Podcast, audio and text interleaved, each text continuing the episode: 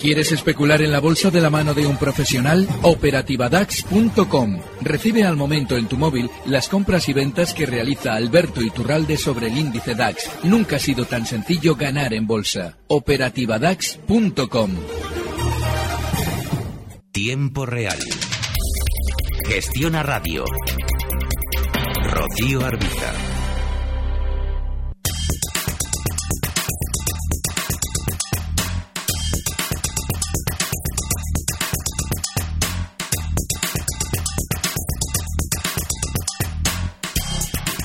Las 5 y casi 34 minutos de la tarde, una hora menos si nos escuchan desde Canarias. Seguimos en tiempo real y ahora es momento de darles voz a ustedes en nuestro consultorio de bolsa. Como cada jueves nos eh, acompaña Alberto Iturralde, responsable de díasdebolsa.com. Hola Alberto, ¿qué tal? Muy buenas tardes. Muy buenas tardes, fenomenal. Bueno, con la de hoy ya serían nueve jornadas consecutivas de alzas, en el caso español, para, para el IBEX 35. ¿Esto se puede considerar un cambio de tendencia o qué habría que ver, Alberto? No, no se puede considerar un cambio de tendencia. La semana pasada, cuando todos los bancos habían caído, cuando Telefónica marcaba nuevos mínimos de los seis últimos años, todos los opinadores salían a decirnos que estaba todo fatal, mercado mal, los bancos mal, Telefónica mal. Y yo os comentaba que no solamente yo estaba en el BBV, sino que eh, tenía toda la pinta el mercado de rebotar, viendo el grandísimo sentimiento negativo que había. Yo ponía un Twitter muy provocador en mi línea, justo tres horas antes de hablar contigo, hmm. diciendo que efectivamente, digo, si ahora todo el mercado rebota, todos los opinadores van a quedar con el culo al aire. Y, finalizaba diciendo, pues todos atentos a lo que va a pasar. Y efectivamente, ha rebotado tal cual. Pero es un rebote y los rebotes, cuando toman cuerpo, como ya hemos visto en las últimas horas, son más rápidos que la tendencia previa bajista. Fíjate, yo ayer lo comentaba con Laura. Yo cuando eh, surgía la duda de si el mercado iba a continuar subiendo o no, yo le decía, vamos a ver, el malo que se ha utilizado durante los últimos meses para mantener fuera del mercado a los inversores cuando el mercado iba a subir eran las amenazas de Trump sobre aumentar aranceles a tal o cual bloque económico. Estos días atrás le tocaba a China. Mientras siga así, lo normal es que sigamos rebotando. Y yo, de hecho, en la operativa DAX, escuchando las declaraciones de Trump, tenía clarísimo que teníamos que estar largos y esos 350 puntos de, los última, de la última semana los hemos enganchado todos. Dicho esto, ahora, ¿qué tiene que pasar para que finalice el rebote? Bueno, todavía nos queda más subida. Lo normal es que todavía rebotemos más. Recuerden lo que pasó con el BBV. Después de un tortazo brutal, hasta zonas de 5.30, aparecía lo de la Liga Turca. Nos contaban que todos estaban fatal. Recuerden lo de Telefónica, otro tanto de lo mismo y todavía no nos han dado las noticias positivas. Están rebotando sin que nadie entienda por qué. Todo el mundo está diciendo, bueno, pero esto es consistente. Por supuesto que no es consistente. Va a ser consistente cuando ya haya subido una barbaridad y te quieran vender a ti los títulos. En ese momento será muy consistente para que tú compres bien arriba. Como ese hecho todavía no se ha dado, lo normal es que continuemos rebotando. Hmm.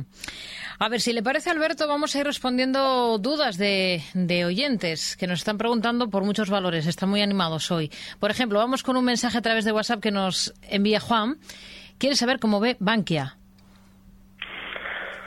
Eh, Bankia es uno de esos precios a los que hay que eh, echar un vistazo en su historial delictivo para recordar qué es lo que pasaba en Bankia cuando allá por febrero yo explicaba que la treta de Goyri era bastante poco elegante, aquello de sugerir OPAs o fusiones con el BBV, y eso se producía justo antes de romper lo que ahora, después de dividir en dos, sería el soporte 370.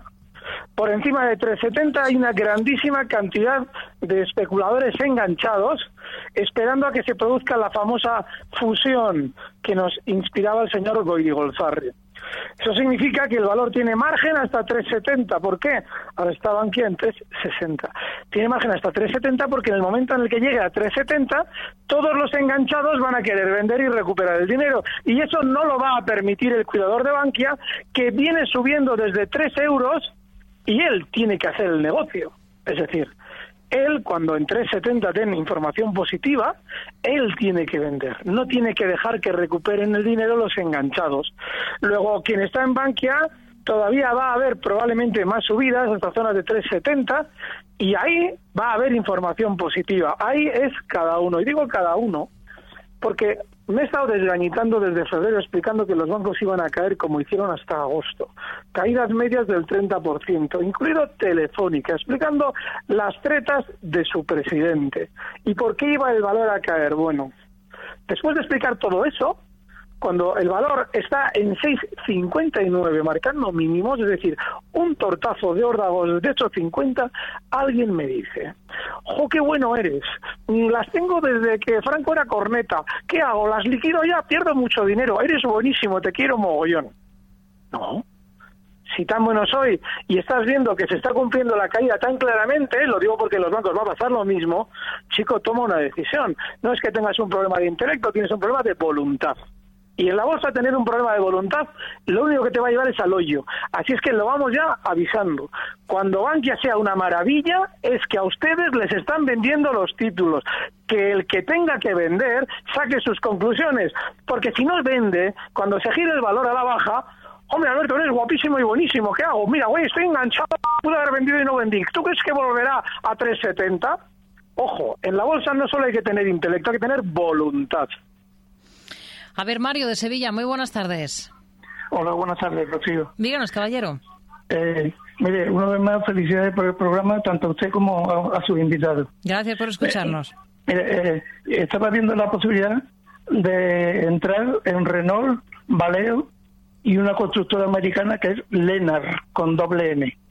Y hmm. quería ver, quería saber la opinión del señor Iturrardi para entrar a corto y medio plazo y qué expectativa le ve esta, esta compañía y soporte y resistencia en su caso. Muy bien. Muchas gracias. Gracias, Mario. Muy buenas tardes. A ver, eh, Renault y Valeo. Eh, aquí en Europa y luego vamos con Lenar en Estados Unidos.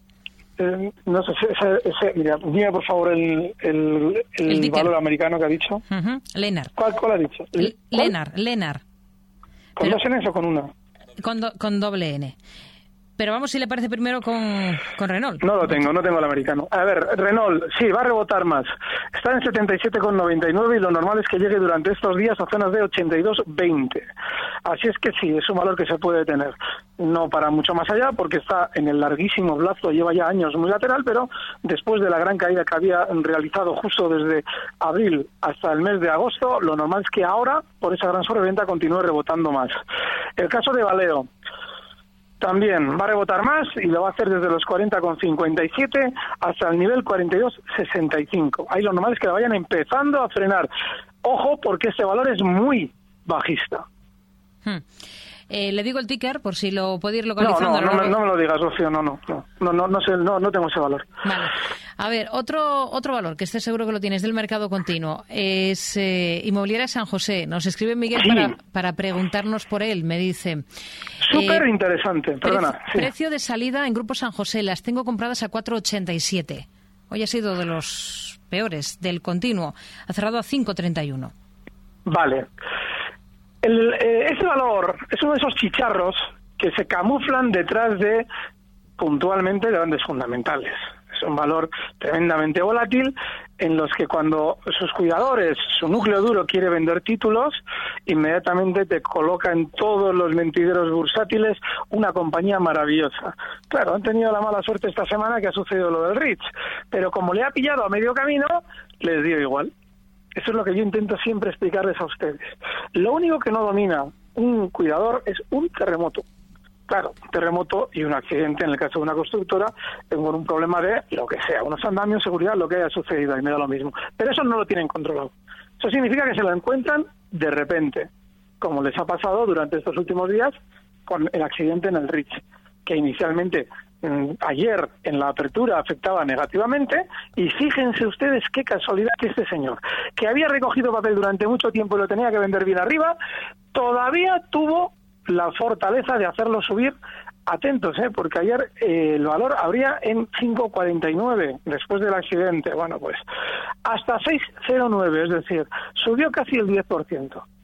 Pero claro, como cada uno tiene, eh, cada valor tiene su marca, y la marca de la casa en Grupo San José es la volatilidad, y que es un chicharro, hoy al cierre 5.31 con una caída carrozal a los 5 euros. Cuidado con estos valores y más cuando ya, enseñan los dientes, porque puede ser que en el tiempo siga subiendo, pero un chicharro nunca deja de serlo y este lo es. Muchísimo cuidado con San José. A ver, eh, vamos con los datos definitivos de cierre de esta jornada. Vamos a mirar las pantallas con XTB. El IBEX termina en 9.583 puntos, con una subida del 1,03%.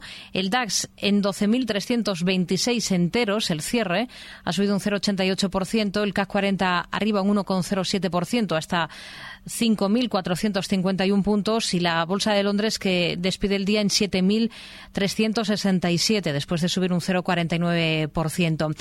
Creo que tenemos eh, esperando al otro lado del, teléfono a Javier. Muy buenas tardes. Hola, buenas tardes. Díganos. Eh, mira, quería preguntarle a Alberto, eh, bueno, un saludo por supuesto para Alberto y para usted también y, para todo el equipo. Y mira, quería preguntarte, Alberto, ¿qué soporte y qué resistencia lo más aproximado posible ahí del IBEX, porque a mí me salen dos precios. A ver, que para ti, ¿qué soporte y qué resistencia tiene el IBEX por técnico? Y luego Bankia, que eh, Bankia lo mismo, quería preguntarte, eh, ¿qué resistencia tendría Bankia? Eh, por técnico, te digo. ¿eh? Gracias, Javier. Muy buenas tardes. Sí, y cuando, he dicho que, y cuando he dicho que Bankia tenía en 3,70 una resistencia, que lo he repetido de unas 500 veces en una frase, a ver, sí. Javier, gracias. Ah, vale, gracias. A ver, vamos con... A ver, Bankia resistencia 3,70 por enésima vez. 3,70. Esa es la resistencia de Bankia. Por encima está todo el mundo enganchado. El IBEX. Sí. Bueno, si alguien dice que le salen dos precios, me parece que es un fenómeno, porque desgraciadamente en el IBEX hay un montón de soportes porque ha realizado un grandísimo movimiento lateral durante años en el que la zona en la que se encuentra es un auténtico campo de minas, con lo cual yo le puedo dar una idea. A ver, ahora mismo técnicamente en el IBEX la zona 9.390, eh, esas zonas de soporte, primer soporte. A la hora de buscar una resistencia, lo normal es que durante estos días el IBEX vaya a buscar zonas de 9.700, donde ahí sí, ahí tiene un poquito parada o lo lógico es que lo vayan frenando. Serían esos dos niveles, por abajo 9.390 y por, eh, por arriba 9.700. Y vamos a contar algo que no hemos dicho en todo el día. Bankia, resistencia 3,70. Eso es. A ver, más dudas. Por ejemplo, veme para responder a un oyente que, que nos está escribiendo que mm, dice que compró a 34, pero con dividendos estaría pues en 29.20, esa, esa posición en BME, hmm. que hoy ha cerrado a 27.84. El problema que tiene bolsas y mercados es que es muy lateral. Fíjense, están sucediendo muchas cosas en el mercado y alguien está comprado en bolsas y mercados. Y eso no es vida, porque estamos viendo subir al BBU en las últimas sesiones un 11%, el Santander un 10%, bueno, no hay ningún banco que no haya subido casi un 10%, pero nosotros tenemos bolsas y mercados y eso no es bolsa, ni es vida. Así es que yo lo que le sugiero es que coloque un último stop, justo en zonas de 27.50, porque no es un problema de que este valor no se esté moviendo. El problema es que este valor no se ha movido en los últimos dos años. Con lo cual, no es una cuestión circunstancial en la que dice alguien, hombre, con la clara tendencia que tiene bolsa y mercado, joder, fíjate qué faena, que se ha quedado parado. No. Lleva dos años sin moverse. No se puede estar en un valor así. Hmm. A ver, vamos con la agenda de cara a la sesión de mañana y enseguida continuamos resolviendo más dudas sobre bolsa que ustedes nos están haciendo llegar esta tarde con Alberto Iturralde, responsable de díasdebolsa.com.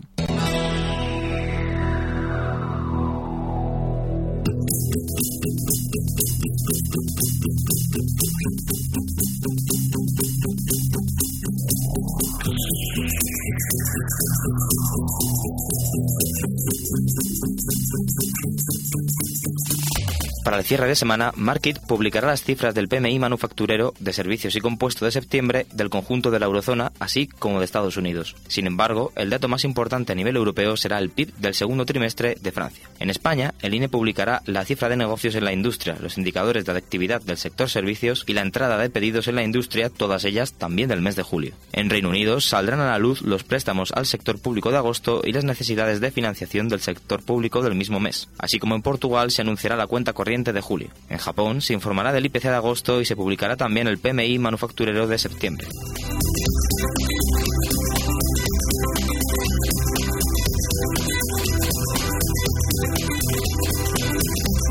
Seguimos 47 minutos sobre las 5 en punto de la tarde. Estamos resolviendo sus dudas con Alberto Iturralde, responsable de díasdebolsa.com. Vamos a tratar de hacer, de solucionar esas dudas que nos plantee Pepe de Almería. Buenas tardes. Eh, buenas tardes. Díganos. A ver qué me dice, qué me dice Iturralde. Tengo Prosegur, Santander y BBV con una ganancia aproximada de un 8% las tres. Mm, Prosegur algo menos. Y a ver que me dé la resistencia para salir. Nada más. Muchas gracias. Gracias, Pepe. Muy buenas tardes. Bueno, pues hoy el día va de banca. Fenomenal. Bueno, vamos primero con Prosegur, porque yo ayer lo comentaba con Laura Guzmán a la mañana. Alguien preguntaba, Prosegur, hombre, para entrar. Y yo decía, para entrar, bueno, para entrar, para entrar para un rebote. Y dábamos el objetivo alcista en Prosegur, que estaba justo en 5.32. Vale. Hoy ha marcado exactamente 5.33 ya. Ha subido desde ayer en la apertura, que estaba en niveles de 5.10, hasta esos 5.33 y ahí se ha frenado, pero además de una manera férrea ha recortado luego al cierre hasta 5.25. Esa es la zona lógica de rebote. Luego puede tener más, pero para ese rebotito con cierta fiabilidad ya hay que estar fuera. En el caso del BBV, yo las tengo todavía y voy a seguir con ellas más tiempo. Seguramente eh, BBV alcanzará durante estos días niveles de 5,80. Ya no lo va a hacer con la misma velocidad porque ya primero tiene que escapar de todos los especuladores a los que se les ha hecho salir con la información negativa pero eh, ahora que está ya y ha llegado a marcar niveles de 5.75, lo normal es que vaya poco a poco y sin tanta velocidad marcando niveles, pues seguramente 5.82, 5.85, toda esa zona. Obviamente ya no es para entrar. Para entrar era la semana pasada cuando era más claro que la leche, que estaba todo el mundo fuera. Ahora es para seguir dentro tranquilamente y esperar a que nos den las buenas noticias que nos las darán.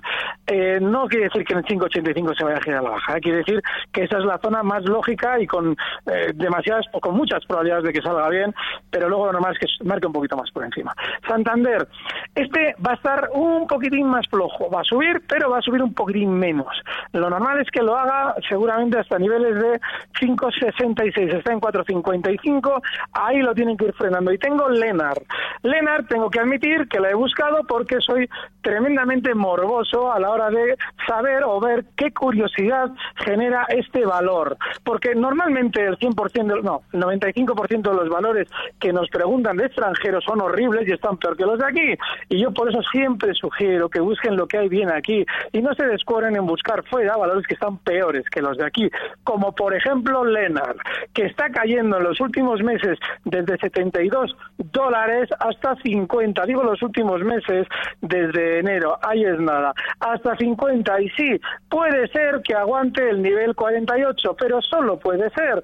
Lo que está clarísimo, y no es que pueda ser, es que es, es que no tiene ni pies ni cabeza andar enredando en valores bajistas. A ver qué le parece a Cerinox para responder a Jesús, que nos dice que es de la zona de, de Barco de Ávila. Tiene CFDs de Acerinox con un 10% de ganancia. Su duda es si sale corriendo o pone un stop dinámico de un 4%. Eh, sí, qué difícil es este valor, es súper lateral.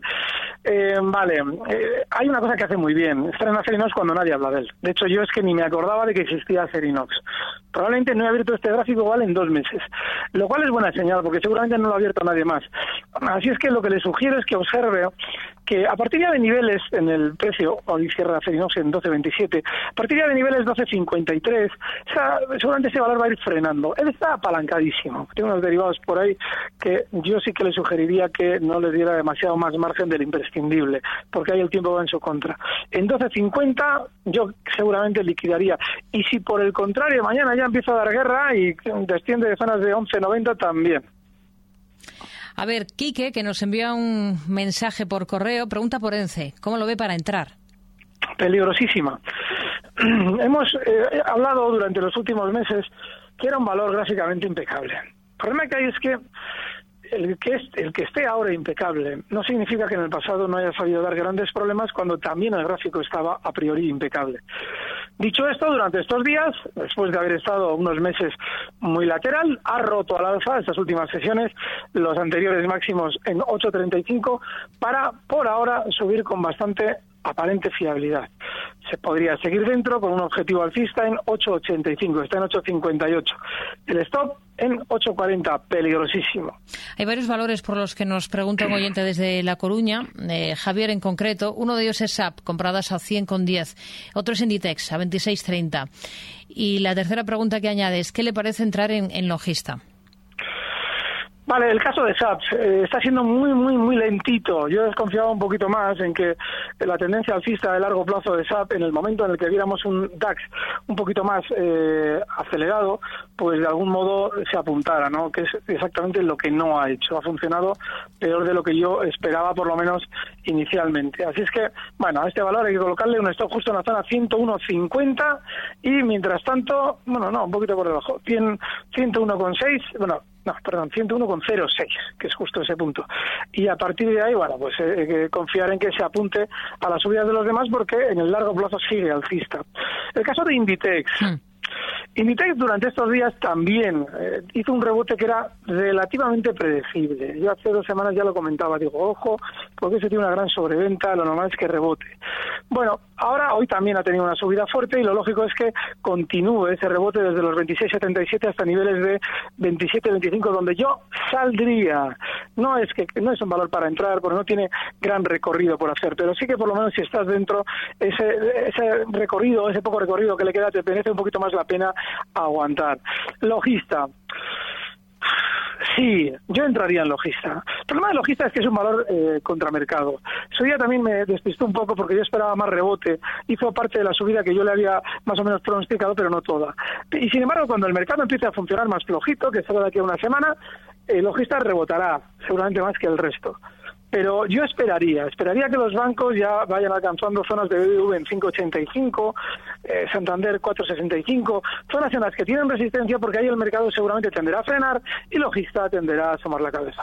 Una más, a través de Twitter, que nos escribe Edu para preguntar por CIA Automotive, por su próxima resistencia. ¿Cuál sería?